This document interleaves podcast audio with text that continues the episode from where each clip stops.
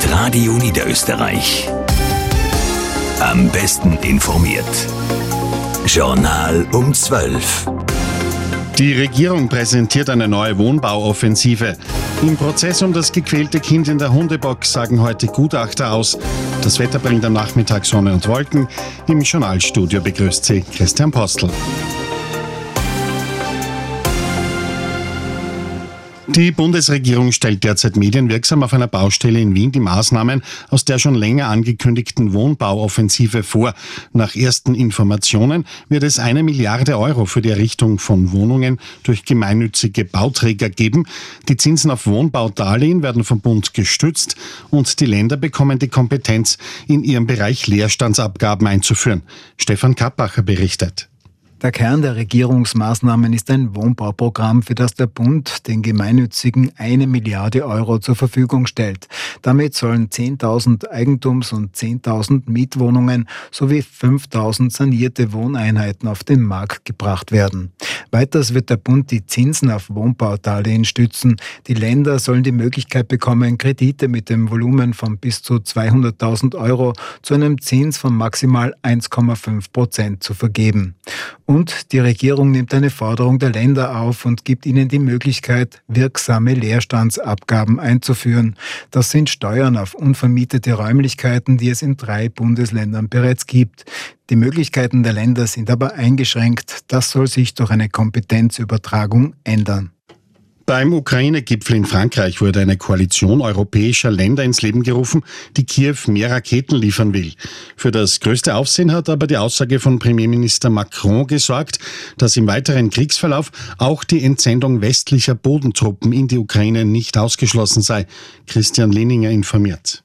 Emmanuel Macron kämpft schon seit Jahren für eine Stärkung der europäischen Verteidigungskapazitäten und er beansprucht dabei für Frankreich eine Führungsrolle.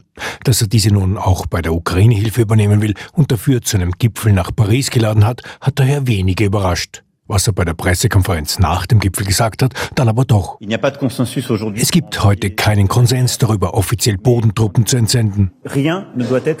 Aber in der weiteren Dynamik darf nichts ausgeschlossen werden. Wir werden alles tun, was nötig ist, damit Russland diesen Krieg nicht gewinnt so der französische Präsident. Mit der Aussage zu möglichen europäischen Bodentruppen für die Ukraine bricht er jedenfalls ein bisher geltendes Tabu.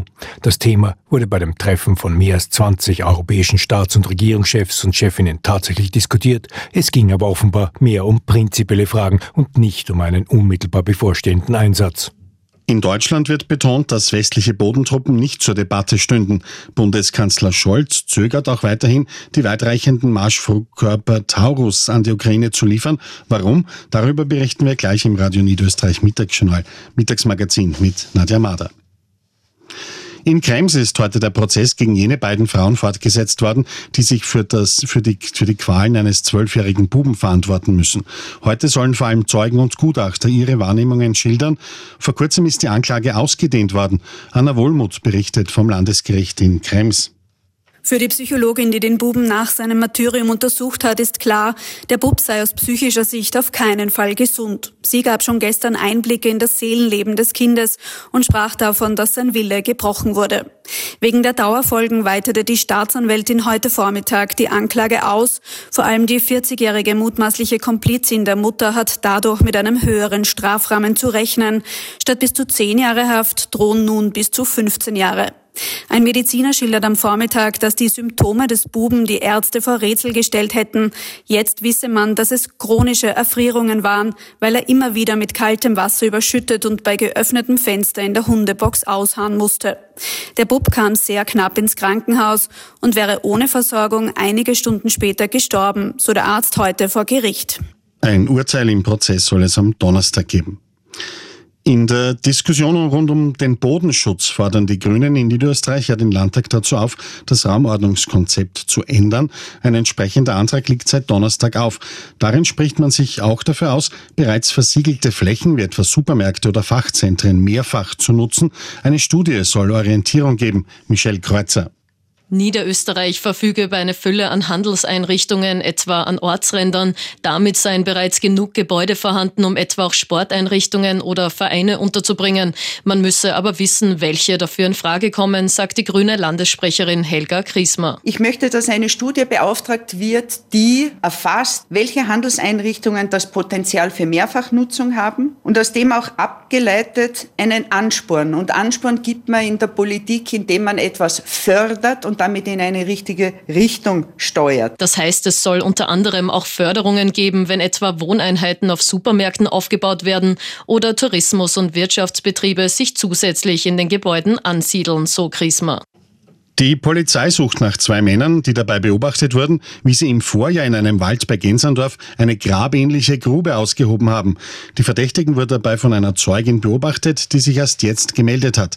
Es dürfte einen Zusammenhang mit einer Leiche geben, die in einer Schottergrube im Gemeindegebiet von Schönkirchen-Reiersdorf entdeckt wurde. Gerhard Eisinger berichtet. Die Zeugin hat bei der Polizei ausgesagt, in dem Waldgebiet eine männliche Person bei Grabungsarbeiten mit einer Schaufel beobachtet zu haben. Dabei dürfte sich auch eine zweite männliche Person in diesem Bereich aufgehalten haben. Die beiden Männer sollen sich in einer osteuropäischen Sprache unterhalten haben. Bei einer Nachschau hat die Polizei eine Grube im Ausmaß von zweieinhalb mal einen Meter mit einer Tiefe von einem Meter entdeckt. Die Beamten gehen von einem möglichen Zusammenhang mit dem Fund einer Leiche eines 39-jährigen Tschechen aus. Dieser wurde im vergangenen März nur wenige Kilometer von dem Waldstück entfernt in einer Schottergrube gefunden. Die Polizei sucht nun weitere Zeugen, die möglicherweise verdächtige Fahrzeuge oder Personen gesehen haben, die sich im Februar 2023 in diesem Bereich bei Gensendorf aufgehalten haben. Der heutige Nachmittag, der bringt einen Mix aus Sonne und Wolken. Die Radio Niederösterreich Wetteraussichten hat Nadja Mader. Ja, heute hängt äh, eine dichte Wolkendecke über dem Land. Zwischendurch schafft es die Sonne immer wieder durch die Wolken hindurch, aber am Nachmittag verdichten sich die Wolken weiter. Gegen Abend sind im Mostviertel einzelne Regenschauer möglich. Es wird noch eine Spur milder. Die Temperaturen die steigen auf 8 bis 17 Grad. Morgen am Mittwoch durchwachsen mit ein paar sonnigen Phasen zwischendurch. Es bleibt aber meist trocken und überdurchschnittlich mild. Die höchsten Temperaturen liegen zwischen 9 Grad im Waldviertel und 16 Grad im Machfeld. Aktuell ist es wolkenlos. In Wiener Neustadt bei 16 Grad, in Polsdorf bei 14, am Stecken meldet stark bewölkt und 9 Grad, St. Pölten bedeckt 7 und Zwettl bedeckt 5 Grad. Ein Blick noch in die anderen Bundesländer. In Wien ist es bedeckt bei 13 Grad, Graz und Eisenstadt bewölkt 12, Linz wolkenlos 10, Innsbruck wolkig 8, bedeckt ist es in Bregenz bei 7, in Klagenfurt bei 6 und in Salzburg bei 5 Grad.